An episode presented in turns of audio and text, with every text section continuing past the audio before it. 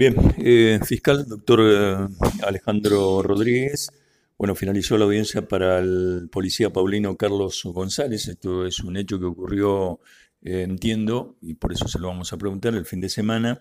Está relacionado con un hecho de amenazas, coacciones por el uso de arma de fuego. En este caso, víctima su expareja y la audiencia se hizo en la mañana de este lunes en los tribunales de Reconquista. ¿Cómo le va? Buen día. Buen día, Miguel. Buen día para todos. Con una pequeña llaga, no tan pequeña en la, en la boca, así que me cuesta hablar. ¿eh? Más, que una entrevista, un sacerdocio de información. Acaba de finalizar la audiencia de medidas cautelares. Eh, efectivamente, este es un personal policial que, eh, lo que lo que sucedió es la denuncia radicada por su expareja, eh, en la cual existen coacciones. La coacción siempre explico que es la, la es? obligar a otro a hacer, no hacer o a tolerar algo en contra de la voluntad utilizando amenazas.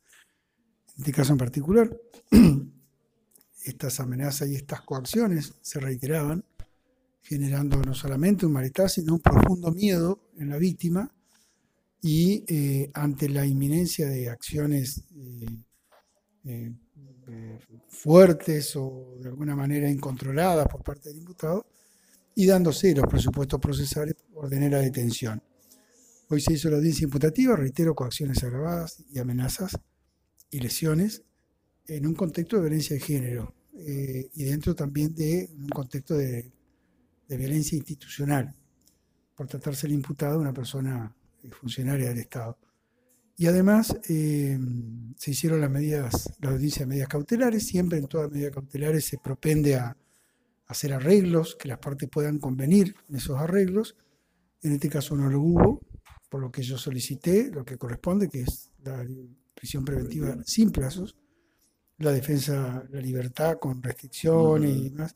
Y para resumir la historia, la, la jueza, la doctora Bressan, dispuso la prisión preventiva por el término de 60 días con alguna serie de recomendaciones, toda vez que se vislumbró y quedó bastante evidente la necesidad de tratamiento psicológico para, para ambos. Para ambos, exactamente. Eso es lo que ha pasado en el día de hoy. Eh, doctor, reiteramos entonces la figura.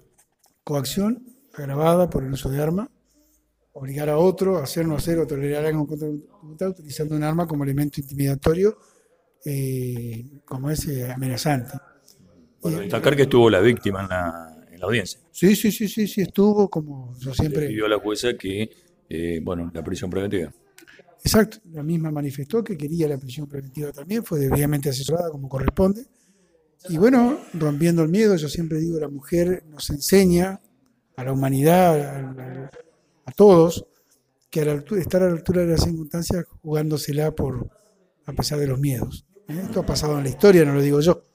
Entonces ella ha cobrado un valor importante por supuesto, también contó con el asesoramiento de, nosotros, del MPA, y, y era conteste e insistió también con el pedido de prisión preventiva. Dándose los presupuestos, la jueza resolvió. Le dejo. Gracias. La palabra del fiscal, el doctor Alejandro Rodríguez.